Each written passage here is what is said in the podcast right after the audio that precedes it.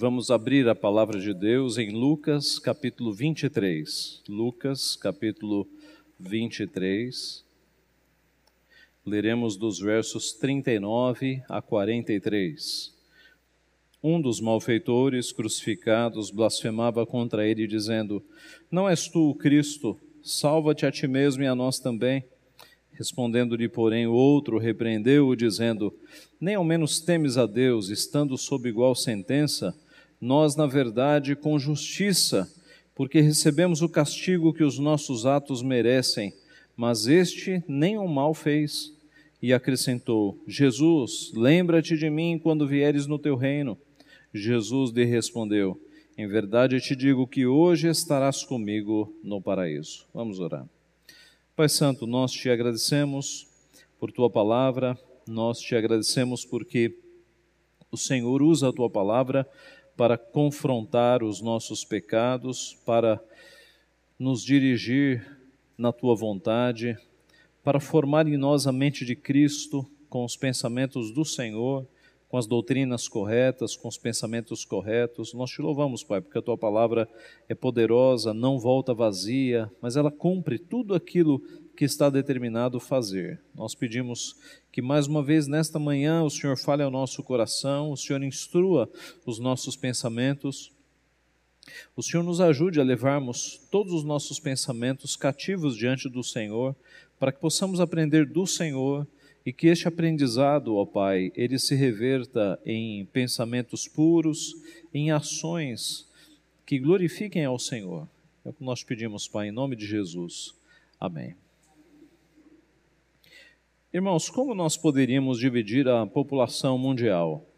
De algumas formas. É possível dividi-la geograficamente, Ocidente, Oriente, é possível dividi-la politicamente, conservadores, liberais, marxistas, esquerdistas.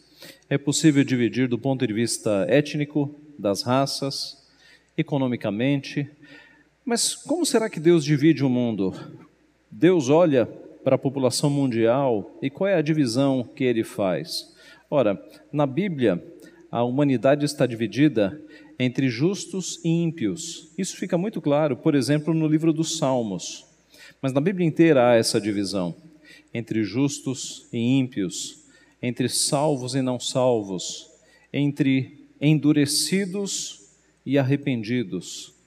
E nesse sentido, quando nós olhamos agora para o final do ministério de Jesus, quando ele está na cruz, nós temos exatamente esta, esta fotografia. Naquelas três cruzes, nós temos Cristo no centro e de um lado a cruz da incredulidade e do outro lado a cruz do arrependimento.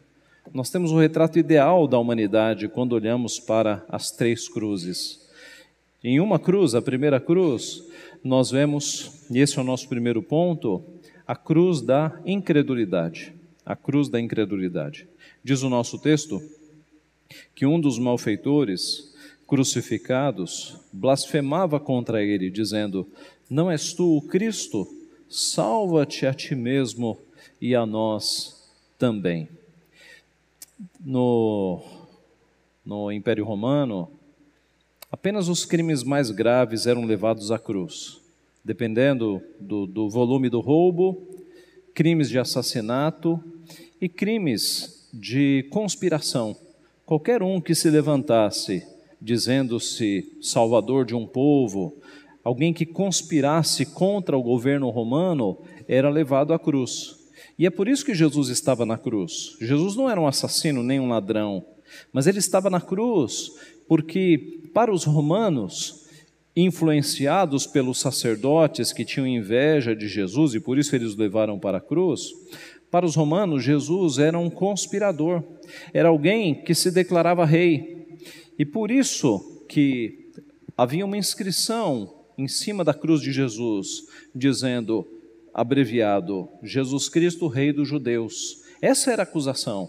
Ele foi levado para a cruz sob acusação de conspiração, de alguém que teria se levantado para se declarar rei contrário ao governo romano, coisa que Jesus nunca fez. Isso foi uma, uma acusação falsa, mas era necessário que por algum motivo Jesus subisse à cruz Não era acidental a ida de Jesus à cruz. O seu ministério foi para que chegasse essa hora, a hora em que ele subiria na cruz, injustamente, mas para levar os nossos pecados, para cumprir várias profecias de que ele carregaria na cruz do madeiro, na maldita cruz, os nossos pecados. Mas o fato é que Jesus está ali injustamente, acusado de um crime que não cometeu, do lado de dois bandidos que não estavam ali injustamente. Eles estavam ali, tudo indica, por crimes muito graves. E um deles, então, que é o primeiro que é relatado aqui por Lucas, diz o texto que ele blasfemava contra Jesus. Blasfemava contra Jesus, dizendo: Não és tu Cristo? Salva-te a ti mesmo e a nós também. Uma vida de pecado e nos seus últimos instantes ele continua pecando, continua blasfemando, continua aqui quebrando mandamentos, está diante do Messias, mas não para de pecar. Esse é o rumo, meus irmãos, de pessoas que estão sem Deus na vida. Nascem pecando, morrem pecando. As últimas palavras são de pecado, não são de arrependimento. Este homem está diante do, da sua última esperança, está diante do Salvador, do Messias, do aguardado das nações, e ele está pecando, e pecando agora diretamente contra o Messias, blasfemando contra ele, dizendo: Não és tu o Cristo, salva-te a ti mesmo e a nós também. As suas palavras são palavras irônicas. Ué, você não é o Messias? Você não é o Salvador? desça daí e tire-nos daqui, são palavras depreciativas, palavras de, de deboche. Essa é a vida daqueles que pecam, daqueles que estão endurecidos contra Deus. Nascem pecando, morrem pecando. Quantos, meus irmãos, nos nossos dias não estão debochando de Jesus Cristo? Quantos nos nossos dias não estão falando palavras caluniosas contra o nosso Senhor Jesus, assim como este homem que está aqui na cruz? Tem a grande oportunidade de salvação, mas continua pecando, continua falando contra Deus. Palavras de incredulidade. Não és tu o Cristo? Salva-te a ti mesmo e a nós também. Incredulidade é o pecado que resume essa cruz, é a cruz da incredulidade. O homem está diante do Salvador, mas continua incrédulo, continua endurecido. Meus irmãos, nosso Deus diz, Hebreus 11:6, que sem fé é impossível agradar a Deus. Sem fé é impossível agradar a Deus. A Bíblia diz em Isaías 55:6, Buscai o Senhor enquanto se pode achar invocai-o enquanto está perto. Jesus disse a Tomé: Põe aqui o dedo, vê as minhas mãos, chega também a mão e põe-na no meu lado. Não sejas incrédulo, mas crente. A primeira cruz nos mostra a incredulidade da raça humana e como o ser humano, mesmo diante do Redentor, pode ainda estar com o coração endurecido, com o coração incrédulo. A primeira cruz nos mostra que boa parte da humanidade, hoje, nos nossos dias, continua incrédula, continua com o coração endurecido e caminhando para a perdição. A segunda cruz é a cruz do arrependimento. Do outro lado, um outro bandido, crimes graves, mas é a cruz do arrependimento. Diz o verso 40: Respondendo-lhe, porém, o outro, repreendeu-o, dizendo: Nem ao menos temes a Deus, estando sob igual sentença? Então aqui vai começar um diálogo do outro bandido repreendendo o primeiro. E qual é a repreensão? Nem ao menos temes a Deus, estando sob igual sentença? Veja que o outro é um bandido também de crime grave, está ali morrendo na cruz. Mas algo começou a acontecer naquele outro coração, porque ele confrontou o pecado do primeiro. O, pe... o primeiro estava blasfemando, e agora o segundo, sem ser discípulo de Cristo ainda, está repreendendo o primeiro. Algo começou a acontecer naquele coração. Nem ao menos temes a Deus. Veja, ele o, o primeiro estava blasfemando contra Cristo e o segundo está chamando a Cristo de quê? De Deus.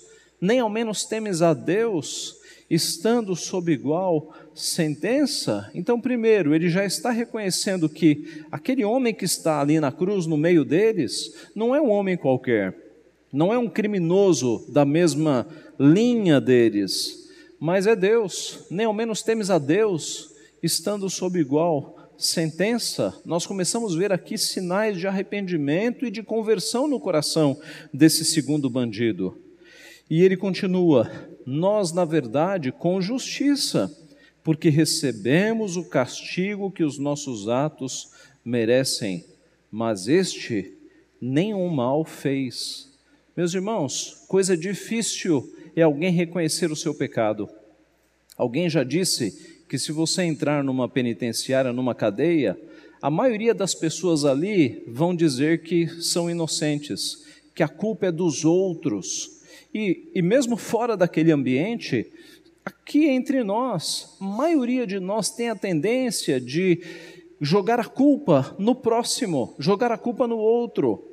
Não, pastor, eu sou assim porque os meus pais me criaram desta forma. Eu sou assim porque o meu marido me provoca. Não, eu sou assim porque Deus não me deu condições. A nossa tendência é jogar a culpa para os lados, é a, a nossa grande tendência. Quando nós somos pegos, nós sempre achamos um culpado. E isso, meus irmãos, vem desde o Éden. Quando Adão e Eva foram pegos, eles jogaram as culpas pro, a culpa para os lados. Adão jogou a culpa em Eva e Eva jogou a culpa na serpente. Então, o nosso coração, ele dificilmente assume a culpa, mas eis que aqui este bandido, que possivelmente passou uma vida nos crimes, quando ele percebe que Deus está ao seu lado, ele diz: Nós estamos aqui com justiça, eu reconheço o meu pecado nós, na verdade, com justiça, porque recebemos o castigo que os nossos atos merecem. Meus irmãos, este homem está arrependido, este homem está reconhecendo que ele está ali não como uma vítima, mas ele está ali porque ele pecou. Mas este nenhum mal fez. Ele vira-se para Jesus e ele diz: Este nenhum mal fez. Veja a conversão deste bandido. Ele, primeiro, reconhece que é pecador, e segundo, reconhece que Jesus é o Santo de Deus, que Jesus não cometeu nenhum pecado. A mente deste homem, o seu coração arrependido, está fazendo com que a sua mente comece a perceber e assimilar que é o próprio Messias que está do seu lado. Ele reconhece o seu pecado, ele reconhece que Jesus é justo, que Jesus está ali santamente. E acrescentou, e a sua última fala é um pedido: Jesus, Lembra-te de mim quando vieres no teu reino. Lembra-te de mim quando vieres no teu reino. Jesus, é, aliás, o bandido, esse segundo, reconhece que Jesus é o Messias. Por quê? Porque esse pedido você só podia fazer para o Messias. Esse bandido tem a convicção de que este homem que está ao seu lado, um dia estabelecerá um reino ele tem a convicção de que este homem que está sangrando junto com ele virá um dia para reinar. Esse bandido sabe que Jesus é o Messias. Esse bandido está convertido. É um discípulo na cruz, mas já é um discípulo. Reconhece a sua pecaminosidade e se arrepende. Reconhece que Jesus é Deus, que é santo e que é o Messias. Depois de uma vida de pecado, ele teve a chance de se arrepender e de se salvar. Por isso, meus irmãos, a cruz do arrependimento nos mostra que nunca é tarde demais para alguém se arrepender. Por vezes, pessoas se convertem no leito de um hospital. Eu já vi isso algumas vezes. Pessoas que passaram a vida inteira pecando e Deus dá um câncer, Deus dá uma doença grave, e é na cama de um hospital que Deus converte o coração, que a pessoa cai em si, a pessoa percebe que ela passou a vida inteira fugindo de Deus e que Deus agora o alcançou. Por isso nós nunca devemos reclamar quando Deus nos dá uma doença, porque todas as coisas cooperam para o bem daqueles que amam a Deus, até as doenças. Deus é glorificado na doença, na vida de um crente. Porque muitas vezes, e Deus sabe como trata com cada um de nós, é pela doença que Ele nos traz mais para perto de si, mais para perto dos seus caminhos. A cruz do arrependimento, meus irmãos. A palavra de Deus nos mostra que há júbilo diante dos anjos de Deus por um pecador que se arrepende.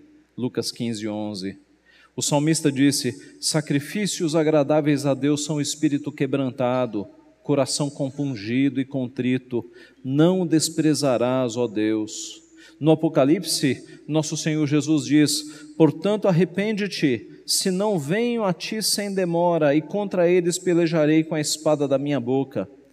Apocalipse 2,16. Em Apocalipse 3,3, lembra-te, pois, do que tens recebido e ouvido, guarda-o e arrepende-te. Portanto, porquanto se não vigiares, virei como ladrão, e não reconhecerás de modo algum a hora em que virei contra ti. E Apocalipse 3,19, eu repreendo e disciplino a quantos amo, se pois zeloso e arrepende-te. A palavra de Deus para com o seu povo é sempre arrependa-te, arrepende-te, arrepende dos, dos teus pecados, porque senão eu venho e te disciplino. E é isso que Deus faz, meus irmãos. Quando nós estamos longe dos caminhos de Deus, nos afastando dos seus caminhos, Deus vem com a sua mão e pesa a sua mão, para que nós voltemos, para que nós nos arrependamos. Então nós temos que ter uma vida de arrependimento. O arrependimento não se dá apenas na nossa conversão, mas ele tem que se repetir a cada dia da nossa vida. Por quê? Porque nós pecamos todos os dias. E na medida em que nós pecamos, nós devemos nos voltar diante do Senhor, nos arrepender dos nossos pecados e pedir perdão para recomeçarmos. A segunda cruz é a cruz do arrependimento. A terceira e última cruz, a que está no meio, é a cruz da salvação. Neste trecho, Jesus só dá uma, uma resposta, mas é uma resposta cheia de significado, cheia de conteúdo. No último versículo ele diz: Jesus lhe respondeu: Em verdade te digo que hoje estarás comigo no paraíso. O pedido foi: Lembra-te de mim quando vieres no teu reino. A resposta foi: Em verdade te digo que hoje estarás comigo no paraíso. Meus irmãos, nesta cruz não está um homem qualquer, nesta cruz está o homem Deus, o homem Deus, 100% Deus, 100% homem, verdadeiro Deus, verdadeiro homem. O reformador do passado, João Calvino, pastor, ele disse que era necessário que Jesus fosse homem para que ele morresse, para que ele levasse os nossos pecados na sua humanidade perfeita na cruz porque um espírito divino não morreria, era necessário que ele fosse carne e osso, homem, verdadeiro homem, para que ele morresse. Por outro lado, era necessário que ele fosse Deus, para que ele vencesse a morte, porque um homem, um simples homem, nunca venceria a morte. Mas Jesus, sendo homem e sendo Deus, ele teve condições de vencer a morte, de ressuscitar no terceiro dia e vencer o último inimigo, como diz o apóstolo Paulo, 1 Coríntios 15, a morte. Onde está a morte a tua vitória? Onde está a morte o teu aguilhão? Cristo venceu a morte, o último inimigo a ser vencido, e abriu um caminho para a nossa ressurreição. Se o inimigo mortal entrou, destruindo a criação de Deus, a morte no, no início da humanidade, Jesus, como segundo Adão, destruiu a morte de uma vez para todas, abrindo o caminho para que o seu povo pudesse ressuscitar e viver com ele para todo sempre. Assim, meus irmãos, naquela cruz não está um homem sangrando, mas está o Deus homem, aquele que morre pelos nossos pecados e aquele que vence a morte por amor a nós. Naquela cruz, nós temos dois homens ao lado que fizeram o mal para o próximo. No meio, nós temos não alguém que fez o mal, mas alguém que praticou o amor durante toda a sua vida.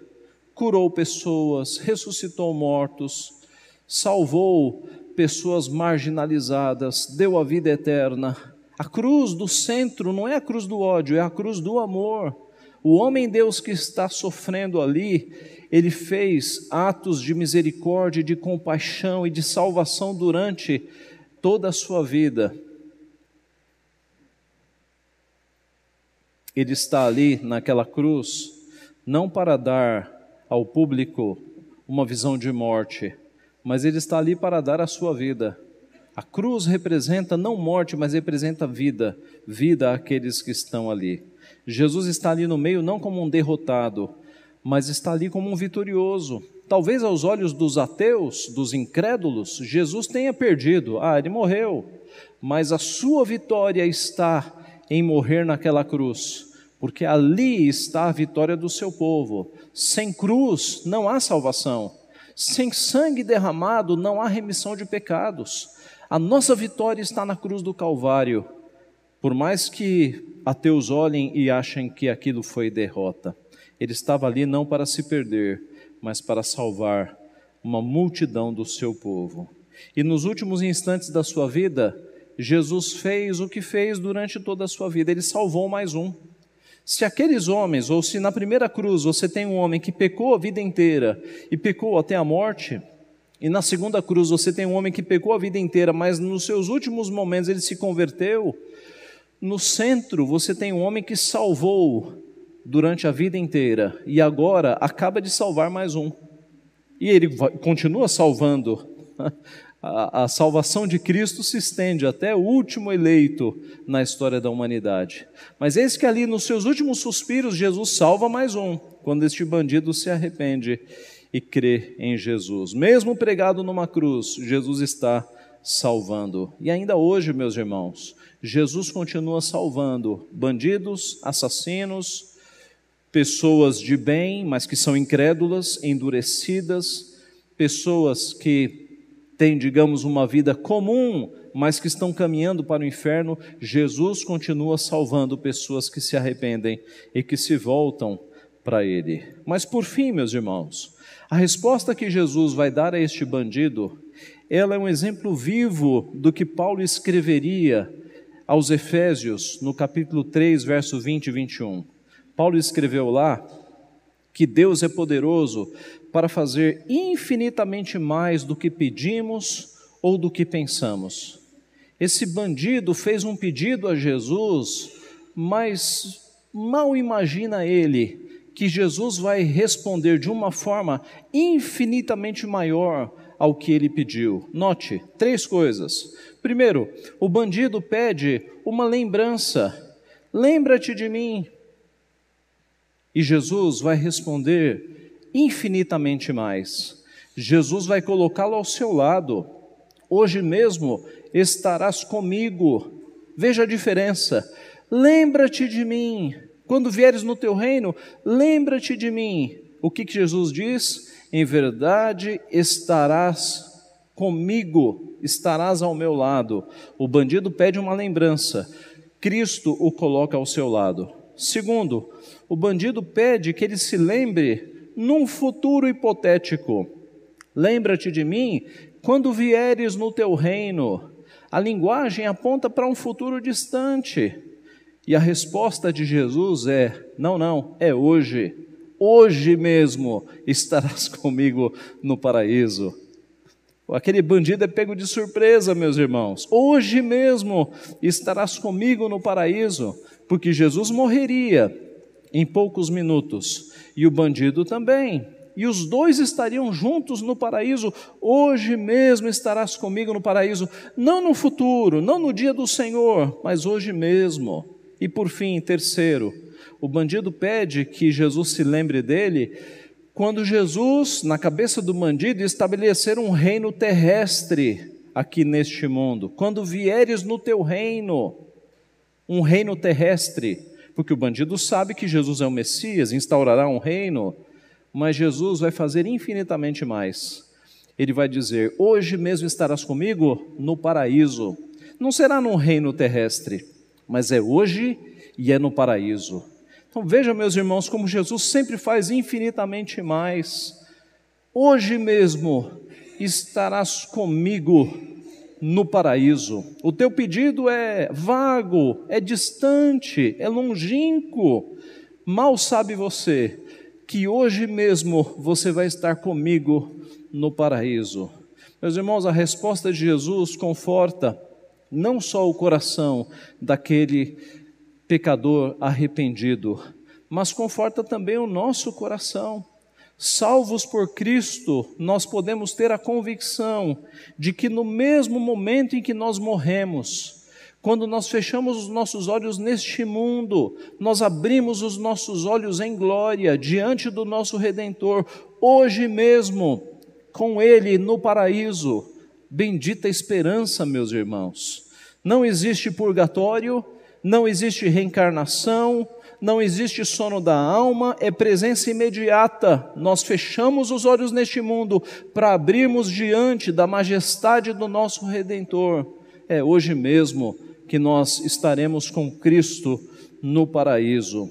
Que Deus, meus irmãos, nos prepare para este glorioso dia, encha o nosso coração de esperança, porque para o cristão o dia da nossa partida não é dia de tristeza, é dia de alegria. É o dia quando nós estaremos diante do nosso Redentor. Acostumemos-nos com isso. A morte para nós, ela não deve gerar temor, mas deve gerar uma bendita esperança.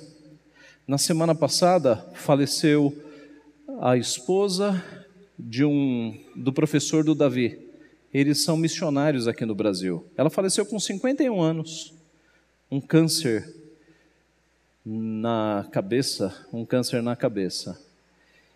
E eu achei o eles fizeram um convite para o velório e meus irmãos, que coisa bonita. O convite tinha o rosto dela sorridente no meio, num círculo, flores adornando o convite, e o convite dizia mais ou menos assim: a nossa querida irmã foi levada aos céus por Jesus Cristo. Venha celebrar a vida eterna desta irmã. Use roupas claras para celebrar a vida. Que coisa bonita, meus irmãos. E nós fomos no ofício fúnebre.